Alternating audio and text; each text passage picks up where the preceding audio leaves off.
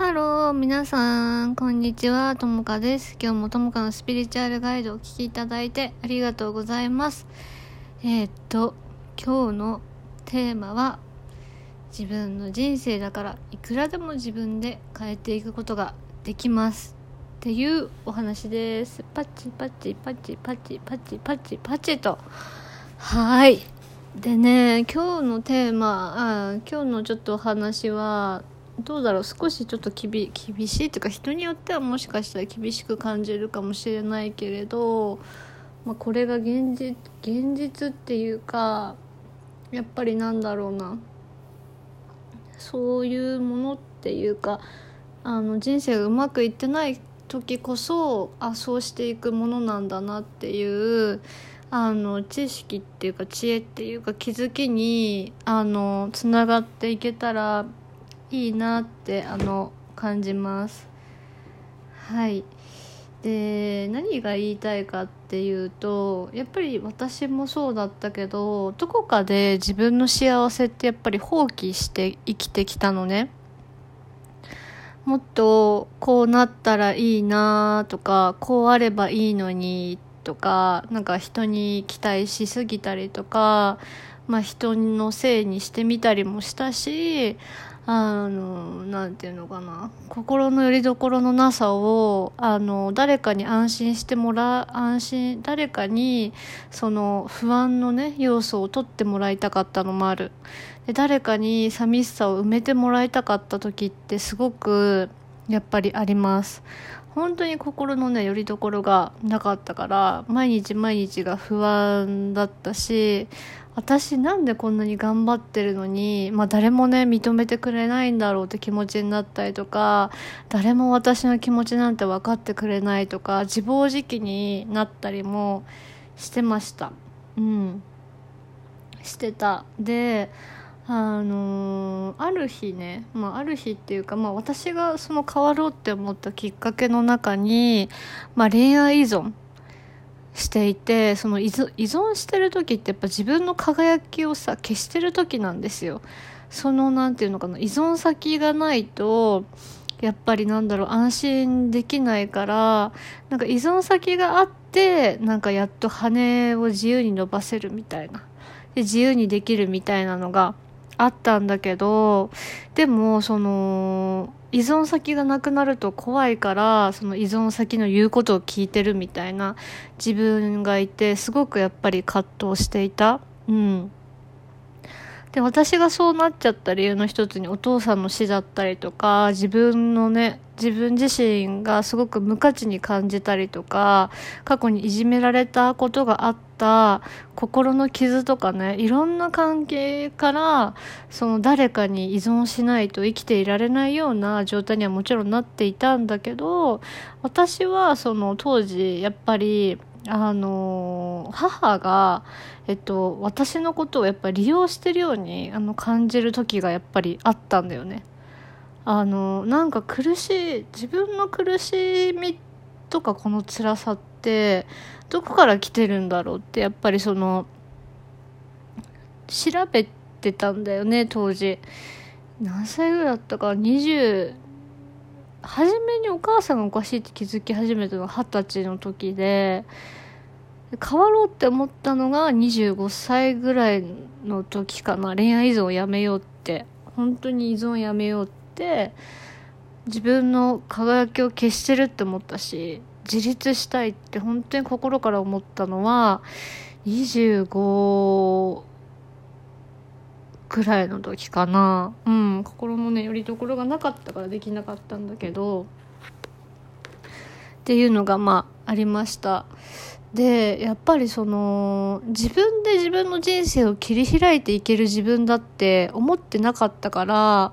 なんかね感覚としては誰かの後ろを歩きたいとかやっぱ誰かに守ってもらいたいとか誰かに決めてもらいたい誰かに肯定してほしい誰かに幸せにしてほしいっていうような本当にもうそんな状態でやっぱりずっと生きてきた。私の場合は生きてきてでさやっぱ誰かに好かれたいから自分をなくしてなくして本当に生きてきたのね。うん。かその時の私って自分がやっぱ全部悪いんだなって感じるような自分だったりとか私はこんなに尽くしてるのになんであなたは愛してくれないのとか分かってくれないのってすごく暴力的な気持ちになったりとかそのありました。うん。でいろんなフェーズがあって本当に自分の自己肯定感が低かった時は何て言うのかなあの本当全部自分がダメって感じなんだったんだけどそれがだんだんだんだん自分を愛していくと自分の自己価値がやっぱ分かってきたりねするからなんか傷つけられた相手のことを思い出してなんか恨みに変わっちゃうみたいなのもあった。正直。親に対して周りに対してあいつありえないみたいな感じ思ってていた時もあって気持ちが一瞬わってなるんだけどなんか私はその誰かのせいとか自分のせいにしてる時って自分のハートにあの100%パワーがない時なのね許しができないって時は。うんでそれを許した時に自分の手元にその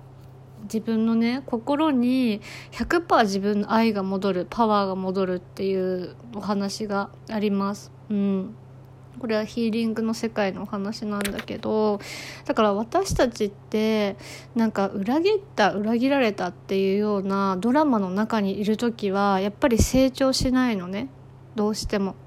うん、で自分の力で自分のね自分の力で自分の足で自分の人生を切り開いていくんだって決意をしない限り自分の人生って切り開いていけなくてなかなかその辛いまま今の状態のまま変わることっていうのは人はできません。うんだからどんなに苦しい時でもどんなにしんどい時でもやっぱり自分のために変わらなきゃっていうか自分の足で立つとか私はこの経験から何を学ぶかって決めるっていうのが本当に大事で何を学びたいかって思うことが本当に大事。あのなんか悲しいこととかさいろいろあるじゃん。自分自身に対してだったり相手に対してとかいろいろあると思うんだけどそこをどうやってギフトに変えていくか。どうやって愛の目線でその物語を見ていくかっていうのがすごく大事なのね。やっぱり起きてることには全部意味があるのであの何て言うかな。気持ちと事実を切り離して考えるってすごく大切女性は特に。あの理論でやっぱり自分の何て言うのかな。自分のために起きてることってやっぱ理解するのもものすごく大切だしでも気持ちはこう感じてるんだよなって感じてあげてじゃあ私はここからどうしてどうやってこの傷を乗り越えたない乗り越えたいんだろうって落としどころを見つけていかなきゃいけないですよね人って。うん、でそれがすごくエンパワリングっていうかエンパワーされる行為なんだけど私はあのうんとね私がヒーリングセッションやって体験してきた、まあ、感覚で私のこれは持論意見っていうか感じてたことだけどやっぱり私自身はうん誰かのことを恨んでる時ってすごく辛かった。うん。でなんで恨んでたかっていうとそのそれによってどうしようもなく傷ついたからなんだよね。でも私がすごく感じてるのは誰かのことを強く思う思うから強く思ってたから誰かのことをお母さんの私の場合お母さんとお父さんだけどお母さんとかお父さんとかいろんな人のことを深く愛していたからこそ傷ついたんだよなって思ってうんいます。でいろんな角度から傷つくっていうことが、ね、説明できるんだけど例えばなんだろうな。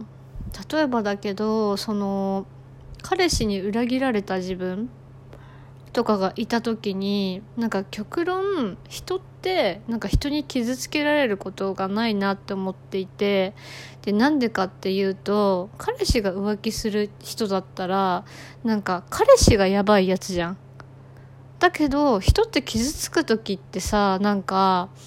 あそうやって裏切られる自分なんだっていう自分の存在のその価値の低さになんか傷ついてるような気がするのね。そうやられちゃった自分みたいな。なんかだから根底にあるのってさその自分の自己価値の低さからなんかその人のことを悪く言ってるんだけど本当のところで言うとなんかなんつうのかな自分のパワーを失ってるから何て言うのかな、ね、自分の自己価値がわからないからこそなんか傷つけられちゃった自分みたいな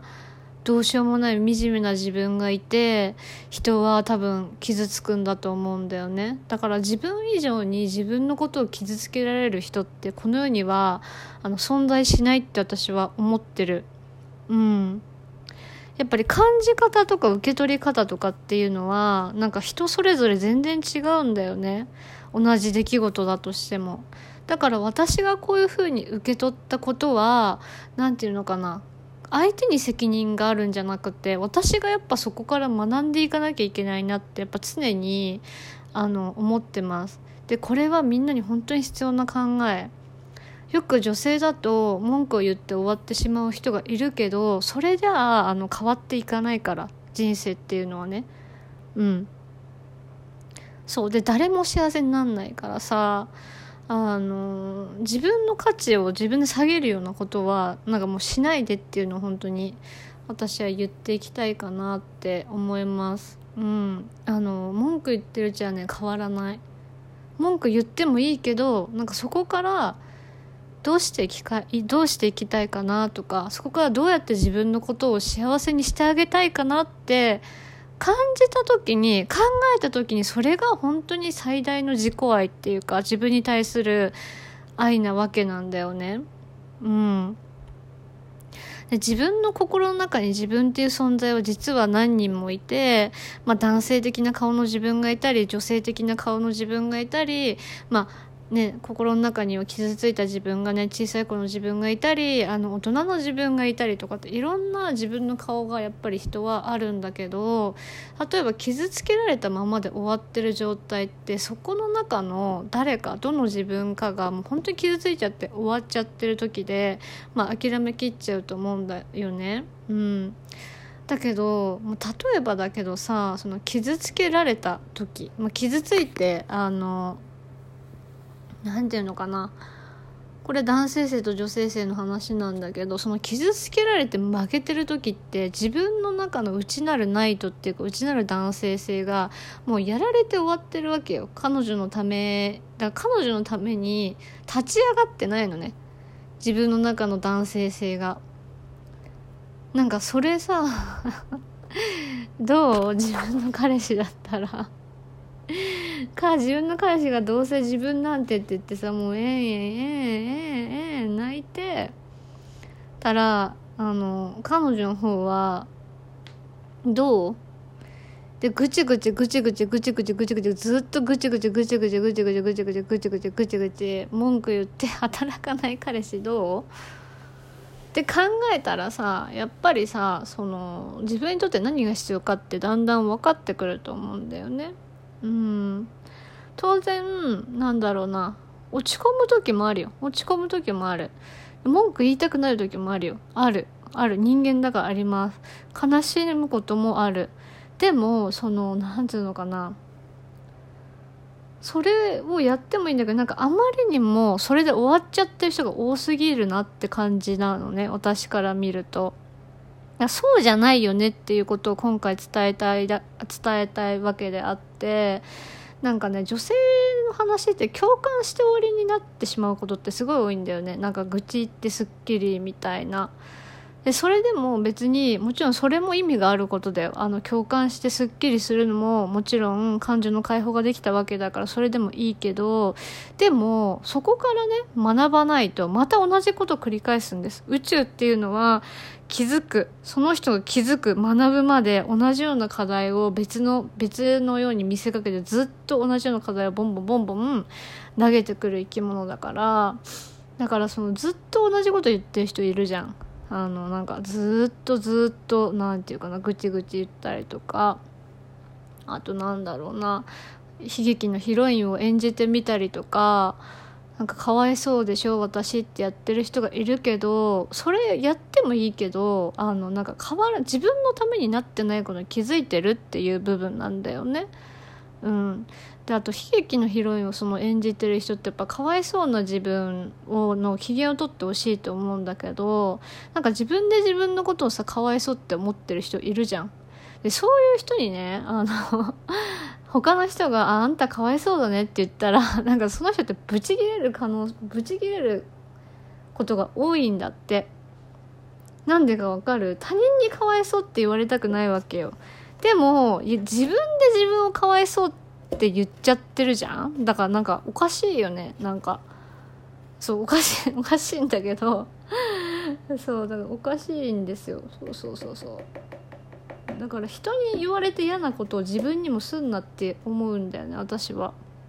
めちゃめちゃ自分あのね誰かやなんかでパワーを失うことって小さい頃みんなもちろんあったと思うけど今もそれにとらわれてるだけで今大人になった今誰から誰も彼もがあなたのパワーを奪えるわけないのよ。あの本当に。自分が過去のトラウマにとらわれ続け自分で自分をめちゃくちゃ傷つけてるから人って。それに気づいて私変わっていきたいとか変わっていけいかなきゃってもう気づかないともうダメよっていうのを 今日ちょっと言っていきたいですけど。私も気が付いてなかったからね。なんかそうやって言ってくれる人が周りにいたんだよ。私の場合。それでああそっかって思ったんだよねその時に。確かになってこれ私の人生だもんなって。その時に深く自分の人生について考え始めてで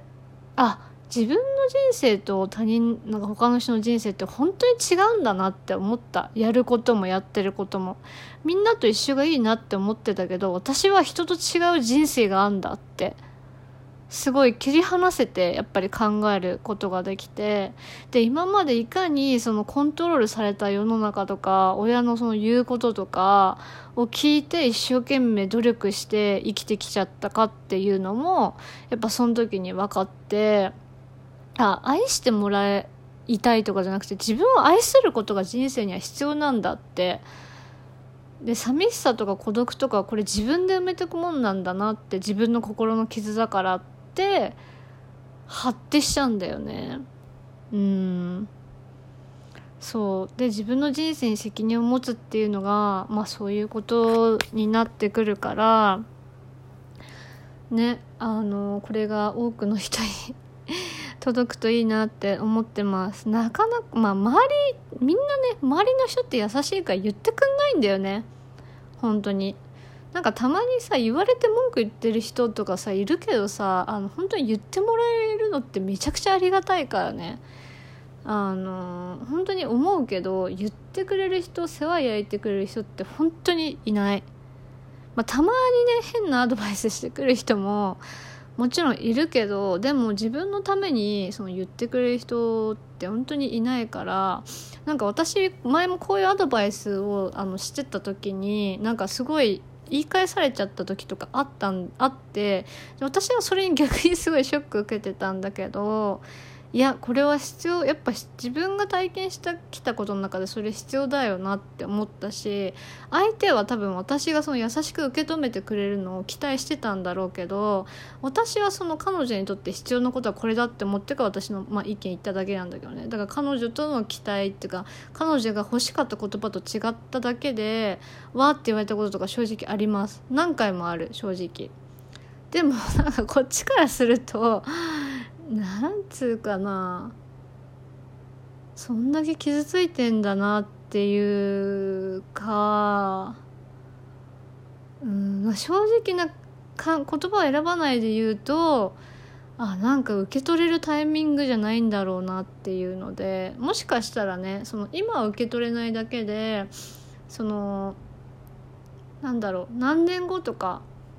に分かることかもしれないしその人のペースがあるけどやっぱりその人の意見を素直に受け入れられるとかそこから成長していけるって人はやっぱあの全然何て言うのかな。進化のスピードとか何かを手にするとか自分が幸せに生きるっていうのが生きるスピードとか生きれるそこまで到達するまでのそのスピードっていうか何て言うかな。がやっぱりあの見てて違うなって本当に思う。あのこれがねその人がいいとか悪いとかじゃなくて自分のためになるかなんないかなんですよ結局。うん。なるかなんないかなのね。そうそう。だからその人がまあ言い返してきて自分それが自分のためにねなったって知恵になれなってたら私はいいなって思います。うん。でも当時は私も何ていうのかな発信し始めとかセッションし始めだった時はやっぱりその必要なことを言うっていうのがちょっと怖かった時があってそれは自分の信念がやっぱ反映されてたよね。私の意見を否定されるっていうエネルギーでやっぱ言ってると相手から否定されたりとかしてたからそれはそれで私の方は学びになったんだけどでもやっぱりどうどう考えてもやっぱり人ってその何て言うのかな結局自分次第っていうか自分がどうしていきたいかとか自分のために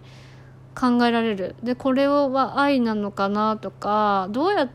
てやるのが自分にとってベストなんだろうって思って吸収素直に吸収していける人っていうのがやっぱり成長っていうか自分のためになってるよねそういう人は。っていうのがある。うん、だからその何て言うかな人によるんだろうね。って思うけど。だからそういう人は多分どんなとこ行ってもうまくその傷ついた傷を癒せばそういう人はどういうどんなとこ行ってもどこでもうまくやっていける感じが見ててねある。でそのみんでも何て言うのかなその人がすごいからとかじゃなくってみんな一緒なんだよね。みんなそれは一緒その人も最初からそうできたわけじゃないし私もその何て言うのかな前向きに最初からその受け入れられた時ばっかりじゃない。うん、で正直なんか厳しい言葉とかもいっぱい言われたことたくさんあるけどその中でああでも自分にとってやっぱ必要だったなってその思えるようにその努力も正直してた。うんで自分の内側にパワーパワーを集めてそのだから全部必要なことだったなって私はすごい今思ってます。はい。